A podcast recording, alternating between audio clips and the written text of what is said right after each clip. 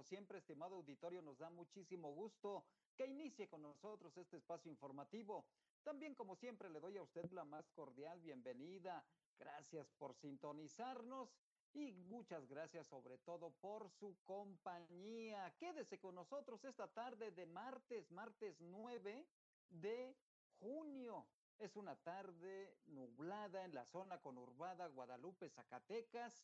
Recuerde usted que estamos transmitiendo en vivo desde la heroica y barroca Zacatecas, en donde se está generando una temperatura en este momento de 26 grados centígrados. Hace mucho calor. El dólar está cotizando, la paridad peso dólar está en este momento en 21 pesos con 87 centavos. Escuche usted nada más qué titulares, qué historias tenemos para este día a cargo de Araceli Martínez. Adelante, ¿no? ¿De quién? Landy. Landy Valle.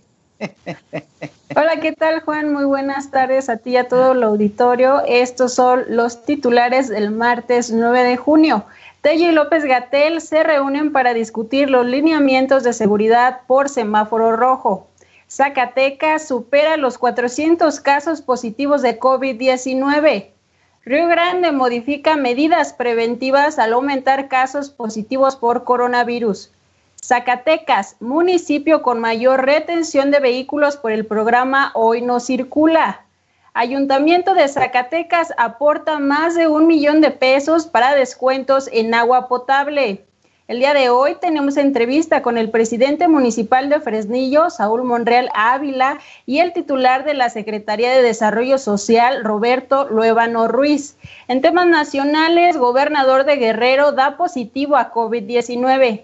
AMLO revela supuesto documento de oposición para revocarlo en 2022. Asimismo, te mostraremos la reapertura de un hotel en Cancún después de dos meses sin trabajar.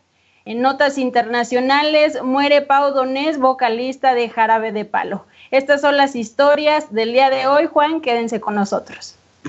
Gracias, Landy. Son historias de verdad muy interesantes que las tenemos en disposición para usted.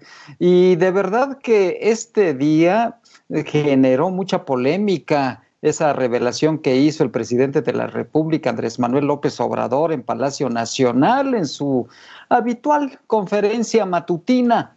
Dio a conocer ahí que hay un complot en su contra y, bueno, le voy a tener detalles de ese complot. Nadie ha salido de Morena a decir esta boca es mía, pero sí, sí, generó mucha polémica y mucho cuestionamiento sobre la autenticidad de este documento. Mientras tanto, vámonos al panorama del COVID-19 y también la información que dio a conocer el doctor López Gatel. Esta información la tiene Jesús de Ávila. Jesús, buenas tardes. Adelante. Muy buenas tardes, Juan, y muy buenas tardes a todo nuestro auditorio este martes. Pues como ya se dictaba, el gobernador del estado, Alejandro Tello Cristerna, se reunió con el subsecretario de Prevención y Promoción de la Salud, Hugo López Gatel, con el fin de marcar parámetros ante la escalada de casos positivos de COVID-19 en Zacatecas, lo que provocó que el estado se posicionara otra vez en semáforo rojo de alerta. Recordemos que pues es importante quedarse en casa, pues el semáforo rojo representa un riesgo máximo de contagio que existe en la entidad. En días pasados el gobierno también señaló los lineamientos para el semáforo rojo de riesgo, que implica la suspensión de actividades no esenciales nuevamente así como el cierre de espacios públicos y el confinamiento domiciliario. Esto fue una de las notas que dio mucha pauta el día de hoy, esta reunión, sobre todo porque toda esta semana vamos a seguir en semáforo rojo y el viernes nos dan la actualización. Igualmente se llevó a cabo el foro regional de economía para dar a conocer desde un punto de vista político y privado cómo se está resolviendo el, el caso de la economía, sobre todo en el comercio pues el titular de la Canacosac hizo, hizo un comentario en el que pues hay algunos comercios que van a tener que cerrar por problemas que vienen acarreando desde el año pasado. Sobre todo, varios compartieron la idea de que el gobierno federal pues ha recortado tantos programas para la economía que pues actualmente ya se está llegando a ese punto de declive que ya se venía pronosticando en, en tanto en el Banco de México como en el, Banco Mundial. Y pues más adelante a través de Pórtico MX le tendremos más información sobre este foro. Y en el tema de la bitácora COVID-19 en Zacatecas ya son 402 casos positivos se recuperaron 161 y fallecieron 53, los últimos en el, en el municipio de Fresnillo, incluidos un joven de 19 años que se complicó el padecimiento debido a que padecía obesidad. Igualmente, pues hay 188 casos activos en Zacatecas. Cabe destacar que Río Grande se está posicionando para alcanzar el número de contagios a el municipio de Jerez. Y en esta información sobre el, el municipio del norte del estado, mi compañera Landy Valle tiene más información. Muchas gracias, Jesús. Y bueno, pues luego de que el municipio de Río Grande confirmara el contagio de cuatro pacientes más por COVID-19, el alcalde Julio César Ramírez López informó la restricción de diferentes acciones en esta jurisdicción. Entre estas, el comercio no esencial se restringirá una hora y quedará de 10 a 3 de la tarde. Asimismo, la venta de bebidas alcohólicas solo se podrá realizar a domicilio con un horario de 12 a 6 de la tarde. Aseguró que de no cumplir con estas normas establecidas, el ayuntamiento aplicará sus respectivas multas. Otra de las medidas es la suspensión del tianguis los días lunes y de igual forma precisó que a las personas que circulen en las calles sin cubrebocas serán invitadas a retirarse a sus domicilios. Esto debido al incremento de casos derivado del relajamiento de la población, así lo calificó, luego de la reactivación de negocios según los lineamientos de la nueva normalidad. Hasta el momento el municipio tiene 31 casos acumulados, 5 se han recuperado y 7 han fallecido. El día de ayer se dieron a conocer cuatro contagios más en esta jurisdicción, de los cuales uno es un bebé menor a un año, además de una niña de 14, una mujer de 40 y un masculino de 79 años, los cuales se encuentran graves. Eh, a través de un mensaje en sus redes sociales, pues exhortó a la ciudadanía a que apoyen siguiendo las medidas sanitarias. Esto fue lo que dijo. Sí, efectivamente, amigas, amigos de Grande, el día de hoy un caso difícil porque estamos con cuatro contagiados más. Eh, les quiero comentar que son tres personas de comunidad. En este caso es una, pues una jovencita de 14 años, la cual estaba embarazada, se alivió y su bebé también pues, resultó con coronavirus. Eh, ellos son de una comunidad, la persona de otra comunidad este, muy cercana, por cierto. Este, quiero comentar, esa persona femenina de 40 años, la cual está también contagiada, es un caso comunitario ella comenta que este, estaba trabajando de jornalera por allá en Fresnillo. Entonces, eh, el último caso, el otro caso, es un adulto mayor de 79 años, eh, de aquí del, prácticamente del centro de Río Grande, el cual fue contagiado en un caso comunitario. Él comenta que casi no salía, eh, o sea, fue contagiado por la familia, como les digo, de casos asintomáticos, probablemente la familia también esté contagiada.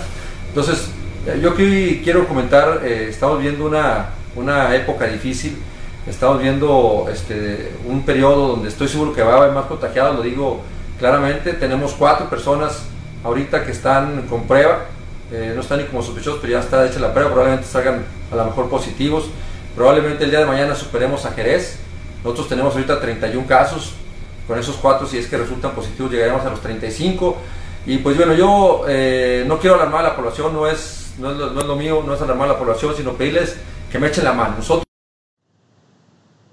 Así la situación en el municipio de Río Grande y pues bueno, ya se prevé que el día de hoy supere al municipio de Jerez, Juan. La tendencia es muy fuerte a la alza en distintos municipios, pero sobre todo también en Fresnillo, Landi, cómo ha despegado el comportamiento de contagios en el mineral. Lamentablemente, todas las medidas y todo el trabajo que se ha hecho eh, ha sido insuficiente para contener el avance de la pandemia en Fresnillo, en donde el presidente municipal Saúl Monreal Ávila se ha aplicado, se ha metido, ha generado diversas estrategias, pero al parecer ha sido insuficiente hasta este momento. Imaginemos si es que no se hubiera puesto a trabajar el ayuntamiento fresnillense, ¿cómo estaría en este momento? Todavía es una situación delicada, pero controlable que puede contenerse y puede empezar a bajar. Va a depender naturalmente de las estrategias. Loreto, como bien lo apuntabas, es otro de los municipios que ha ido generando un avance en los contagios. Jerez se ha detenido, se ha detenido un poco, ha disminuido la tendencia. Y Zacatecas, Zacatecas también, la capital zacatecana, va generando algunos contagios todavía esto naturalmente a pesar también del trabajo que ha hecho el alcalde Ulises Mejía Aro. Es el comportamiento de la pandemia que tenemos en este momento y que también motivó esta reunión del gobernador Alejandro Tello Cristerna con el subsecretario López Gatel, Hugo López Gatel, de lo que ahí se dijo Naturalmente que lo sabremos con más detalles. Vamos a estar muy al pendiente sobre, sobre estos temas. Landy, pues la pandemia, la pandemia sigue avanzando, Landy Valle. Así es, Juan, a pesar, bueno, ya tenemos una semana luego de que inició la nueva normalidad y a raíz de esto, pues hubo como dicen algunos presidentes municipales, un relajamiento en la sociedad, están saliendo sin cubrebocas, no están siguiendo las medidas preventivas necesarias y esto se está viendo reflejado ya en los contagios, Juan. Sí, hubo un relajamiento, pero este relajamiento viene desde antes. La gente se entiende, está cansada, pero no ha tenido la gran mayoría dos aspectos que son importantes en la contención. Uno, el cuidado, el salir con eh, cubrebocas, salir con, pues, con todas las precauciones que se requieren y también por el otro, la situación ya tan compleja que tenemos comunitaria y de cansancio, por supuesto, entre los zacatecanos. Estamos ya conectándonos con el presidente municipal de Fresnillo, con Saúl Monreal Ávila, quien ha estado muy, muy metido en esta situación para tratar de contener la pandemia que nos está pegando muy, muy fuerte y en este momento el foco de la infección es el mineral Fresnillo, Zacatecas no eh, eh, debe de estar todavía en una reunión que tenía programada el alcalde fresnillense. Mientras tanto, vamos a otra información, porque en Guerrero, en el estado de Guerrero, el gobernador de este, de este estado, Héctor Astudillo, dio positivo. Araceli Martínez, tienes los detalles. Gracias, Juan. Muy buenas tardes a toda la audiencia. Quiero platicarles que sí, esta mañana Héctor Astudillo Flores, gobernador del estado de Guerrero, informó a través de sus redes sociales que dio positivo a COVID-19 tras practicarse una segunda prueba. Eh, en un video, el mandatario explica que luego de tener síntomas se realiza el examen por segunda ocasión y, bueno, resulta positivo a la enfermedad COVID-19. Agregó que él mismo creyó que no le tocaría a él y le tocó, por lo que pidió que a la comunidad hacer caso a las medidas sanitarias y cuidar a los adultos. Añadió que este es un momento muy difícil. Tenemos el video, vamos a verlo. Les saludo a todas y todos. A raíz de que tuve, eh, sentí algunos síntomas del COVID-19, procedí a hacerme el examen correspondiente por segunda ocasión y salí positivo. Tengo que seguir una serie de recomendaciones médicas, eh, de protocolos, y seguiré dándole atención a todos los asuntos de mi estado, de mi querido estado de Guerrero, a través de los mecanismos que hemos venido utilizando en los últimos días virtualmente.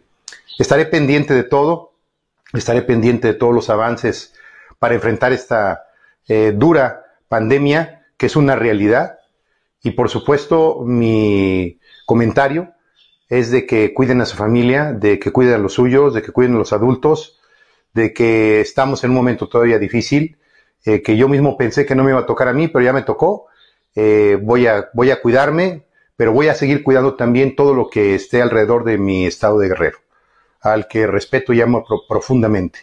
Entonces quiero mandarles un saludo, un abrazo, decirles que estoy bien, eh, con algunos malestares, nada grave, estoy bien, no estoy en crisis, voy a cuidarme, y, pero también voy a estar muy atento de todo lo que esté pasando en mi estado.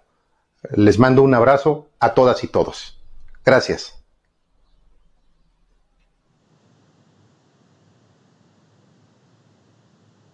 Bueno, así la información eh, que también está sucediendo en los estados. Regreso contigo, Juan.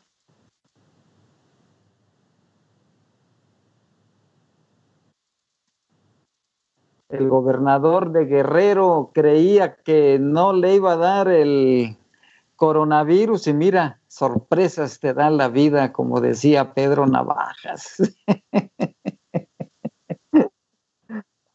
Qué situación, ¿eh? muy difícil lo que está sucediendo en Guerrero, en donde a través de los medios de comunicación nos hemos informado que hay una crisis en disposición de camas, de ventiladores, los hospitales están saturados, y, es una situación verdaderamente muy preocupante en, Acapulco, sobre todo en donde se ha concentrado más toda esta situación de los contagios del coronavirus. Estamos tratando de hacer este enlace telefónico con el presidente municipal Saúl Monreal Ávila, presidente municipal de Fresnillo, Zacatecas, que este, pues está en una zona de difícil acceso a señal telefónica allá en el mineral. Vamos, ¿no? Nos manda buzón, por eso en el video promocional de nuestro informativo quería conocer, dije, a ver si nos contesta porque está difícil, está difícil, Araceli. Vamos a otra información nacional porque hay por ahí una declaración importante, una información importante del embajador de los Estados Unidos de, Norteamérica en nuestro país. Así es, bueno, es información local, Juan. Te platico que el gobernador eh, Alejandro Tello y el embajador de Estados Unidos en México, Christopher Landú, se reunieron a través de una videollamada para analizar la reactivación de la industria, la industria minera y automotriz en Zacatecas, además de abordar temas de seguridad y migración. Las autoridades analizaron los protocolos sanitarios que se establecieron en el sector minero y automotriz para garantizar su reapertura, de modo que hasta ahora no se han presentado brotes en COVID-19, así lo informaron. Lo anterior eh, es trascendente porque debido a las inversiones hechas en Zacatecas por parte de la iniciativa privada de Estados Unidos, pues lo cual podría continuar en aumento debido a que las tensiones comerciales de este país con China provocarían la llegada de más firmas transnacionales a México. Por otro lado, el gobernador de, Zacatecas solicitó al embajador que se revise nuevamente la política de este país, que advierte a sus connacionales no visitar Zacatecas, dada la situación de seguridad sanitaria y ya que los parámetros tomados en cuenta para emitir tal alerta no corresponden a la realidad, expresó el mandatario. Y bueno, esto es lo que te puedo comentar acerca de esta reunión que tuvieron su gobernador Alejandro Tello y el embajador de Estados Unidos.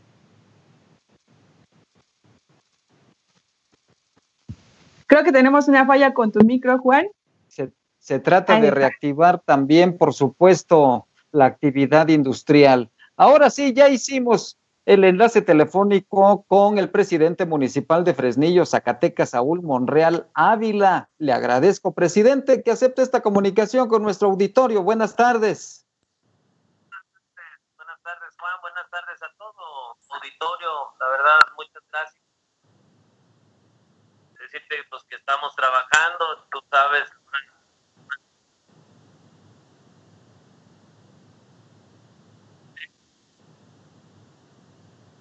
los poderes federales y estatales. Presidente, de pronto dio un viraje muy fuerte el incremento de contagios ahí en el mineral, a pesar de todo el trabajo que se ha hecho de protección sanitaria, sin embargo, el contagio ha ido avanzando mucho a grado tal que ahora Fresnillo es el foco de la pandemia. Sí, fíjate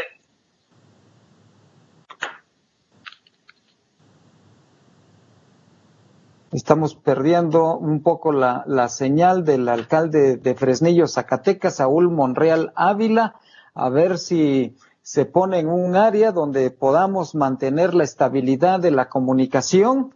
Presidente, ¿nos escuchas?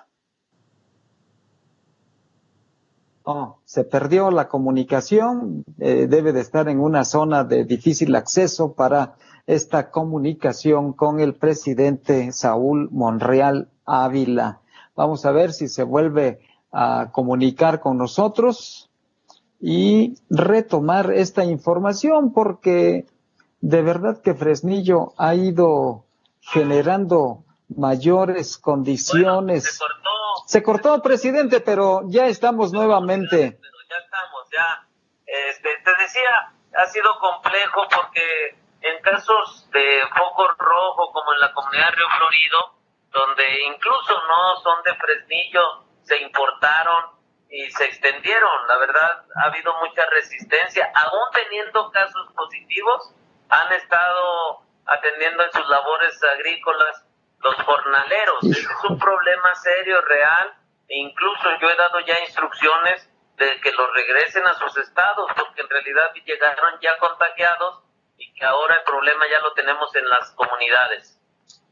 Y también en la industria hay también contagios en algunas empresas ahí ah, en Fresnillo, presidente. Sí, fíjate, también en la industria, que debo de decirte, eh, todo repercute en las comunidades. Ahorita tenemos un problema serio en varias comunidades de Fresnillo, porque tú recordarás o tú sabrás que la mayoría de las industrias incluso tienen transporte para ir por ellos a las comunidades. Sí. Y estas industrias, pues la verdad no contaron con los protocolos y ahora la estamos lamentando y la estamos padeciendo. Se, ¿Qué va a pasar con estas industrias? ¿Van a cerrar sus puertas o qué es lo que va a suceder para poder contener y controlar esta pandemia ahí? Ya eh, se están tomando medidas e incluso hablé con el secretario de Economía, hablé también con personal del IMSS y del ISTE, pero ya está controlándose, ya lo que solicitamos y pedimos el aislamiento de todos los casos sospechosos y sobre todo en aquellos lugares donde ya está identificado, que inmediatamente se tomen las medidas. Yo he estado muy receptivo, muy atento porque, eh, pues, yo entiendo la empresa no se resiste a cerrar, sin embargo, también hay una buena disposición para tomar cualquier medida que sea necesario, como el aislamiento de las personas que ahí laboran. Entrada Group es una empresa muy importante. Presidente, ¿cuántos trabajadores tiene? No, bueno, Entrada Group ahorita, debo de decirte, Entrada Group como tal es uh, amplia, son corresponde a varias industrias pero tenemos ya ubicada en alguna, en una, en una industria, las demás están bajo control. Lo que sí te debo decir que los directivos de entrada group ya implementamos para darle seguimiento, tanto las autoridades, porque además cada industria y cada empresa tienen su propio personal médico, entonces les vamos a dar seguimiento epidemiológico y sobre todo el aislamiento, que cumplan con las medidas para evitar que se propague con facilidad a todos sus trabajadores. ¿Qué es lo que más te preocupa, Saúl Monreal, presidente de Fresnillo, en este momento? No, bueno, mira, yo lo que me preocupa mucho que la ciudadanía, aún a estas alturas, imagínate, todavía se resista y no crea. Hay muchos ciudadanos en Fresnillo que dicen, no es cierto, no, es pura estrategia, es pura mentira. A estas alturas se están viendo cómo está la situación y toda la gente se resiste a creer que el coronavirus esté en Fresnillo. Eso es lo preocupante. ¿Por qué? Porque si la gente no toma conciencia y le vale, pues va a salirse de control y no vamos a poder detener a todos los ciudadanos o a los ciudadanos incrédulos por esta situación. Es preocupante la situación y más, es más preocupante que no crean en este coronavirus. ¿Hay disposición todavía suficiente de camas y de ventiladores en Fresnillo para atender a los pacientes de COVID? Fíjate que pues es insuficiente. Sí hay todavía, pero yo, imagínate, nada más del hospital COVID-19 del IMSS o el de la mujer, pues son 39, 40 camas y a tan solo ahorita ya llevamos 81 casos, o sea, pues la verdad nos rebasa, está en peligro de rebasar y de colapsarse los, el sistema de salud hospitalario en Fresnillo, porque no hay capacidad. La verdad nunca nadie ni en el país estuvo preparado. Vemos la Ciudad de México, vemos otros lugares donde se ha estado complicando, pues con más municipios como Fresnillo. Por eso es importante que toda la ciudadanía tome conciencia se aísle y lo menos que pueda salir de sus casas, eso es lo mejor, que se cuiden ya. Yo les he dicho que lo mejor es cada quien asuma su responsabilidad. Va a llegar el momento en que la ciudadanía, si no se cuida, pues a lo mejor tendremos que eh, cuidar todos, pero va a depender de la ciudadanía, de los ciudadanos ya ahorita llega el momento que cada quien se tiene que hacer responsable. Claro, por supuesto. Presidente, te hemos visto muy concentrado, muy disciplinado, responsablemente atendiendo esta contingencia sanitaria y generando diversas estrategias y acciones. Pero hay un tema que te debo de, preguntar sobre el pronunciamiento ayer del Partido Verde en favor de David Monreal para la gubernatura del estado de Zacatecas. ¿Cuál es tu opinión?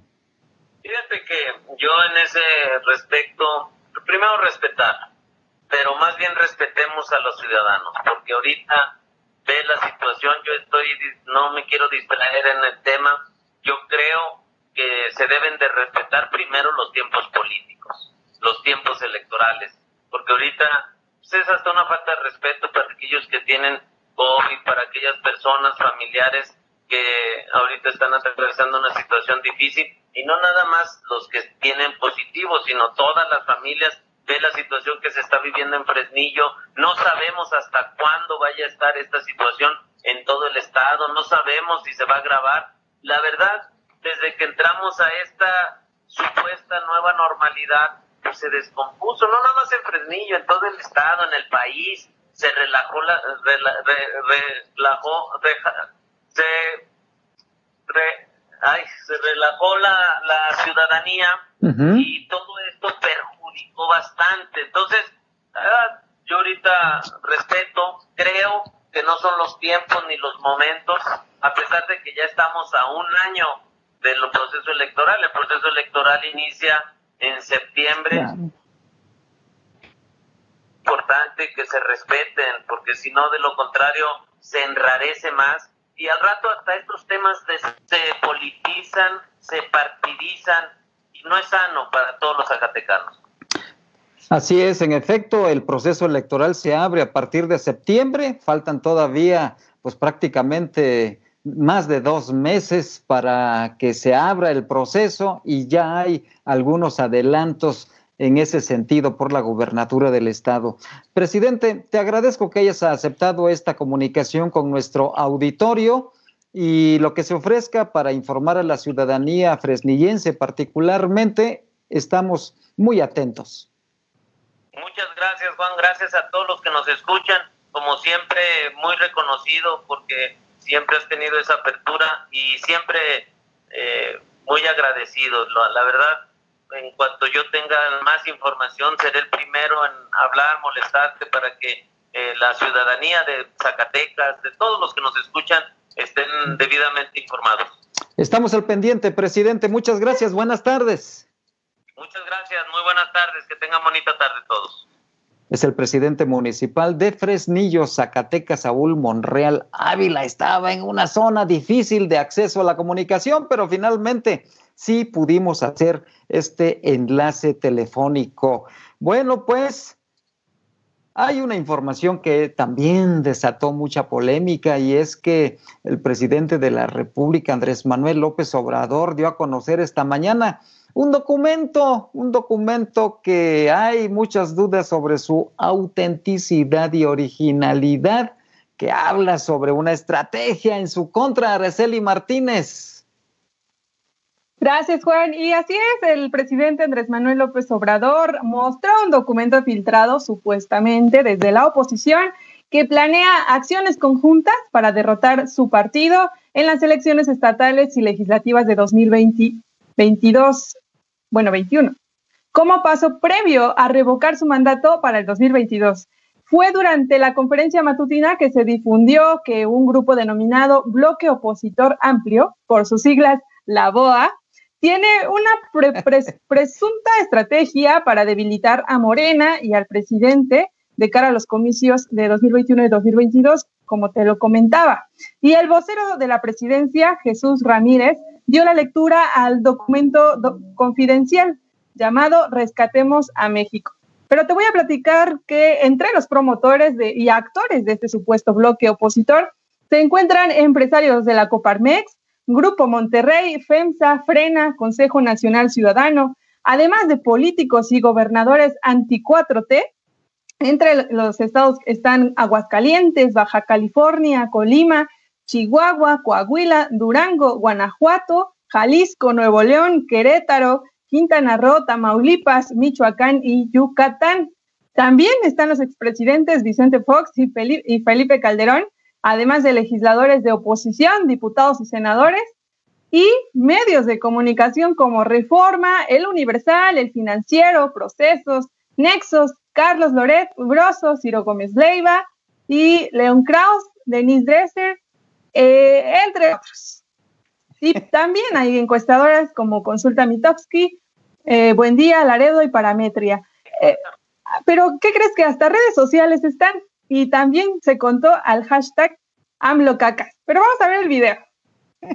Redes sociales, cuentas asociadas a México Libre, el expresidente Calderón, la R, PAN, Frena, Denise Dresser, Carlos Loret, Fernando Belauzarán y los hashtags el CACAS y AMLO MX te reclama, al internacional, cabildeos anti 4T en Washington, fondos de inversión en Wall Street, corporativos vinculados al TEMEC, prensa, prensa extranjera de Estados Unidos y Europa, corresponsales extranjeros en México.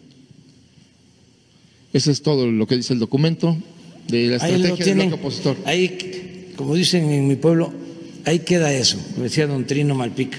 Y el otro, este, también, este, se los eh, entrega eh, de lo de las redes. Entonces ahí, ahí tienen Hablando de redes ¿Cómo? No sé, eh, me llegó, me llamó la atención porque este, llegaron dos documentos eh, aquí a Palacio.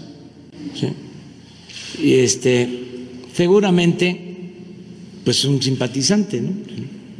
Que debe de estar hasta trabajando con. No, es que ya ahora las cosas se saben antes de que sucedan.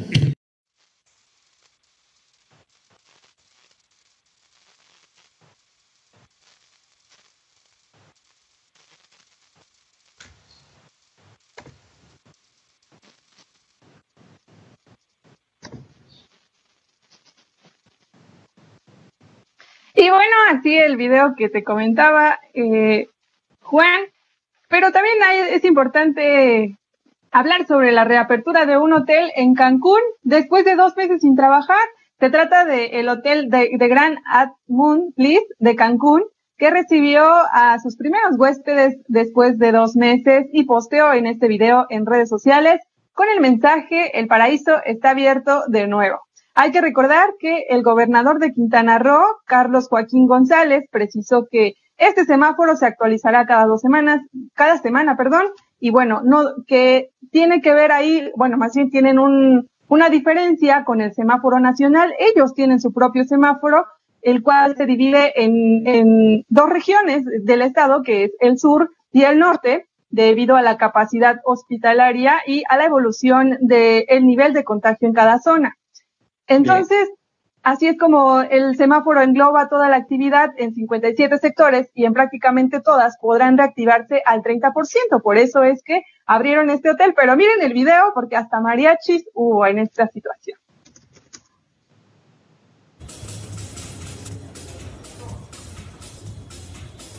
Hola.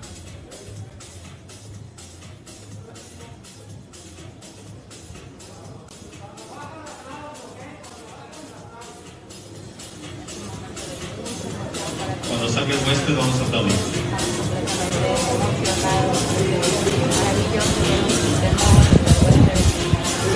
Hola. Hello. Hello, hola. Welcome. El 5, countdown, listo. 4, 3, 2, 1, on.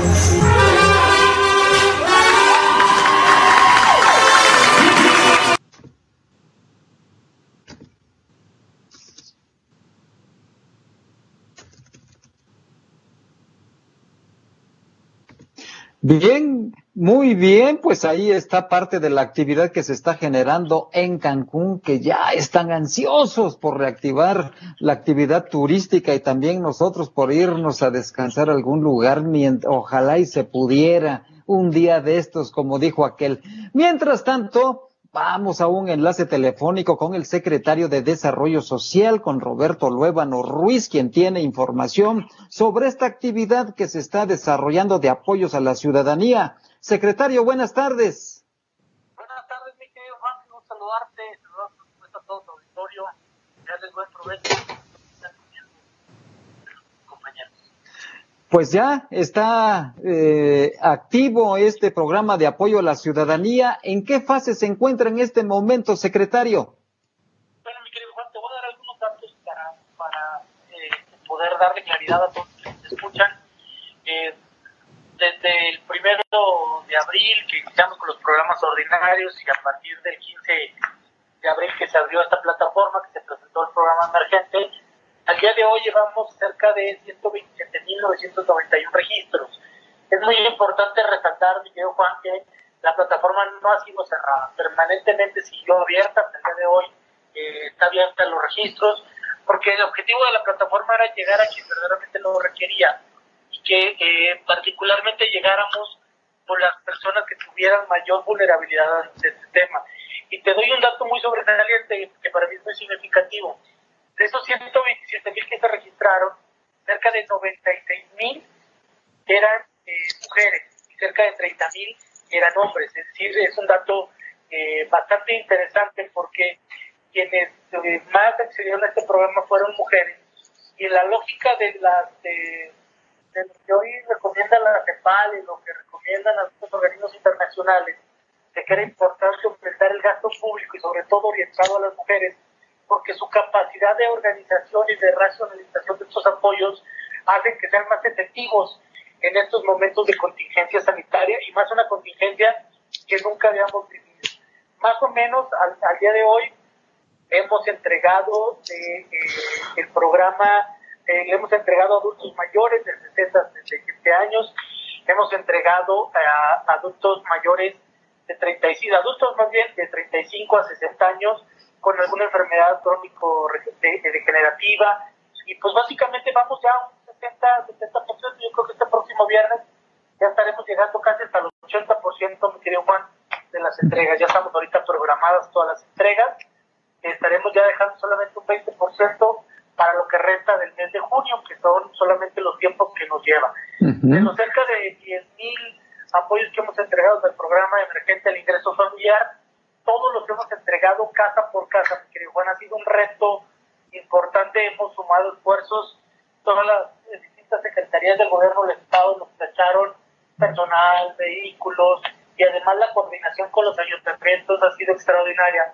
De tal manera pues, que Zacatecas, el gobernador Alejandro Tello, eh, ha sido de los gobiernos que creo ha atendido de mejor manera esta contingencia. Además, hemos atendido a los gremios que se han acercado, a los taxistas, a los que manejan algún camión urbano, a los que trabajaban en algún bar, en algún restaurante, en fin, a todos los sectores que se han acercado al gobierno del Estado han sido atendidos, seguramente nos faltarán algunos más, pero digamos, vamos con muy buen paso de acuerdo a los tiempos que se establecieron. Sin duda, para la Secretaría de Desarrollo Social fue un reto determinar el tiempo de los apoyos. Tú lo recordarás, Juan. Sí. En algún momento me decían, ¿por qué no entregas todo rápido? Ya que teníamos en la plataforma 70 mil, 80 mil registros, pues había, había la preocupación de cuánto iba a durar el tema de los contactos. Nada menos hoy que se declara una nueva normalidad, que siguen aumentando los contagios, pues nos ha dado la razón el tiempo de que adelantarnos eh, no era conveniente, sino Sí. que lo pudiéramos hacer de manera muy ordenada sobre todo manteniendo a la gente en sus hogares, que ha sido también otro de los grandes temas para esta Secretaría, en el que con personal de Telesol en su casa y a quien le reconozco hicieron un gran trabajo haciendo llamadas telefónicas, validando con las plataformas tecnológicas y bueno, pues ya después de las entregas, cuidando todas las medidas de salud y, y sobre todo cuidando las zonas. Yo personalmente he estado ya casi en 30 municipios revisando comunidades, hemos estado viendo realmente el círculo de afectación, cómo ha ido generando las distintas zonas del estado de Zacatecas, diferenciando lo que pasa en el semidesierto, lo que pasa en el sureste Zacatecana, lo que pasa en el cañón de Tlaltenango y en el cañón de Juchipila ha tenido distintas afectaciones, como el impacto de las ciudades vecinas que nos pegan directamente y han llegado en distintos momentos, pero hasta allá hemos llegado. He estado en comunidades como Bonanza, Mazapil, he estado en comunidades como San Nicolás de Aposol, estado en Trancoso, eh, en fin, hemos estado atendiendo y, y verificando que los programas lleguen y funcionen de la mejor manera. Pues es un gran apoyo, pues, sobre todo para las familias más vulnerables y vulneradas por esta pandemia que ha golpeado fuertemente la economía familiar de los zacatecanos. Roberto, pues estamos al pendiente, le daremos seguimiento naturalmente a este programa y nos volveremos a conectar próximamente si no tienes inconveniente. De acuerdo, querido amigo, solamente agradecerte la oportunidad, decirte que el gobierno del Estado ha estado, dando certeza, certidumbre y estabilidad, porque pues no sabemos qué venga hacia adelante, pero estamos trabajando con un paso firme y decidido para atender a los zacatecanos, y pues te agradezco mucho la oportunidad, si hubiera algún tema, porque luego te auditorio te preguntan o requieren, Sí. la apertura total a que nuestra madre envíes un mensajito para atenderlo de manera inmediata. Por supuesto, de inmediato que así lo haremos, secretario. Muchas gracias por aceptar esta comunicación con nuestro auditorio. Te mando un abrazo, querido amigo. Hasta luego. Es el secretario de Desarrollo Social del Gobierno del Estado de Zacatecas, Roberto Luébano Ruiz. Regreso con Araceli Martínez para complementar información nacional e internacional que también tenemos por ahí. Araceli, adelante. Bueno, quiero comentarte la muerte que hoy conmocionó al- a, la música y bueno, es- se trata del vocalista de Jarabe de Palo, Pau Donés, el cantante y compositor. Falleció este martes a los 53 años debido al cáncer que padecía desde 2015. La noticia la compartió la banda en sus redes sociales con una foto en blanco y negro del artista, la cual pues no tardó en llenarse en comentarios cariñosos en recuerdo al cantante. Eh, a través del de un comunicado, la familia agradeció al equipo médico y a todo el personal hospitalario todo su trabajo y dedicación durante este tiempo y ha pedido el máximo respeto e intimidad en estos momentos tan difíciles. Y bueno, eh, Pau Donés desde los 15 años se inició en el mundo de la música, posicionó éxitos como las canciones, como canciones La Flaca, Grita, Depende o Bonito. En 2015 el cantante anunció que había, había sido operado de un cáncer de colon. Eh, esto también lo publicó en sus redes sociales con una foto tumbado en su cama y, y bueno, debilitado por el cáncer, Donés interrumpió en enero de 2019 su carrera y desapareció de la vida, de la vida pública y de las redes sociales. Si- Sin embargo, en mayo hizo una reaparición y fue cuando presentó su última canción, Eso que tú me das, en cuya letra les agradece a todos los que la ayudaron desde que supo que estaba enfermo de cáncer. Es la manera, eh, él escribe, es la manera en que tengo que de agradecerles la generosidad que me han demostrado y que siempre ha sido mucha más de la que realmente he merecido. Así comentó Pau en ese momento, muy conmovido por su situación y bueno, una lamentable pérdida, que descanse en paz. Y bueno, los invito a que ustedes en, su, en los comentarios nos digan cuál es su canción favorita de, de Jarabe de Palo para recordar a este gran artista. Que hizo historia, hizo historia, Ara Jarabe de Palo es ya un referente en nuestra música, en nuestra música también en español, por supuesto, Jarabe de Palo un gran, gran grupo musical. Vamos, mientras tanto, a hacer un enlace telefónico hasta Querétaro. Querétaro, ahí se encuentra Fátima Ivette Gómez Vargas en Pórtico, Querétaro, con más información. Fátima, ¿cómo estás? Buenas tardes. Hola, muy buenas tardes. Los saludamos desde Pórtico, Querétaro. Pues con información acerca del ayuntamiento capitalino, y es que el día de ayer detuvieron a un servidor público en funciones del municipio capitalino eh, por parte de la fiscalía, así eh, quien fue denunciado por particulares ante una presunta comisión del delito de desempeño indebido del servicio público. Em, a la hora de los particulares lo denunciaron por haberle solicitado dinero para una venta de vehículos propiedad del mismo municipio sin tener facultades para ello. La investigación estaba haciendo desde principio de año y pues ahora es cuando se llega a la conclusión con la detención de este funcionario em, que estaba activo en el municipio de Querétaro. Oye, ¿cómo está dando nota Querétaro? Pero se ve que están metiendo muy bien la guadaña en contra de la corrupción, ¿eh? pues hay mucho movimiento y, también está muy caliente el tema político y pues entre una y otra ahí vamos dando las notas. Muy bien, Fátima, muy buena cobertura. Estamos al pendiente y si te parece, nos escuchamos mañana. Claro que sí, hasta mañana. Es Fátima Ivette Gómez Vargas desde Querétaro, Querétaro, allá muy al pendiente de lo que sucede en la capital queretana y en el estado en general. Regreso contigo, Ara. Ahora vamos con información local. ¿Te parece que nos faltan eh, dos notas de mis compañeros Landy y Jesús? Vamos a ver de qué nos hablan. Muchas gracias, Araceli. Bueno, y es que según datos de la Dirección de Policía de Seguridad Vial del Estado de Zacatecas, el municipio capitalino Zacatecas es el, es el municipio que mayores automóviles retiene por el programa Hoy no circula. Nada más en la primera semana de junio se retuvieron 43 vehículos. Le sigue Guadalupe con 40, Fresnillo con 27, Jerez con 18 y Loreto con 5. Esto nada más en la primera semana. Ya mañana cumple un mes este programa que se hizo para evitar mayor movilidad de automóviles de gente en las calles. Han retirado 1.135 automóviles en total el, el programa Hoy no circulan, no se mueve. Hoy es martes, hoy no circulan vehículos 2 y 3. Y también en información del ayuntamiento, mi compañera Landy tiene más información. Gracias, Jesús.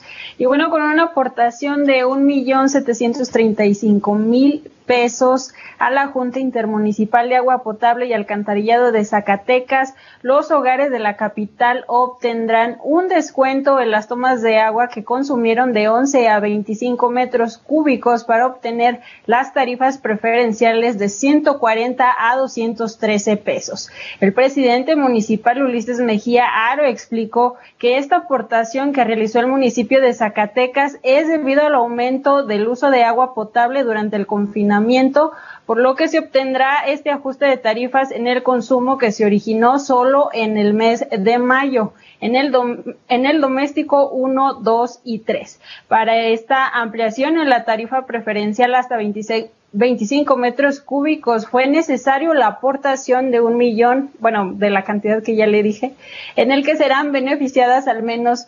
11.477 tomas que se suman a las 22.936 que pagará la tarifa preferencial, por lo que aseguró que el 98% de los usuarios obtendrán sus recibos de 140 a 213 pesos. Bueno, esta polémica del agua potable ya se venía a venir a anteriormente con el municipio de Guadalupe que solicitó el descuento del 50%, sin embargo, esto no fue posible debido a que el ayuntamiento de Guadalupe no aportaba ninguna cantidad. En este caso, el municipio de Zacatecas no solicitó este descuento del 50%, sino eh, solicitó que las personas que se pasaron de la tarifa preferencial se les realizara el descuento luego de aportar eh, más de un millón de pesos, Juan. Pues fue una petición, creo yo, un poco más inteligente, ¿no? Más viable. más viable. Ay, ay, es que Guadalupe quiere todo y no da nada.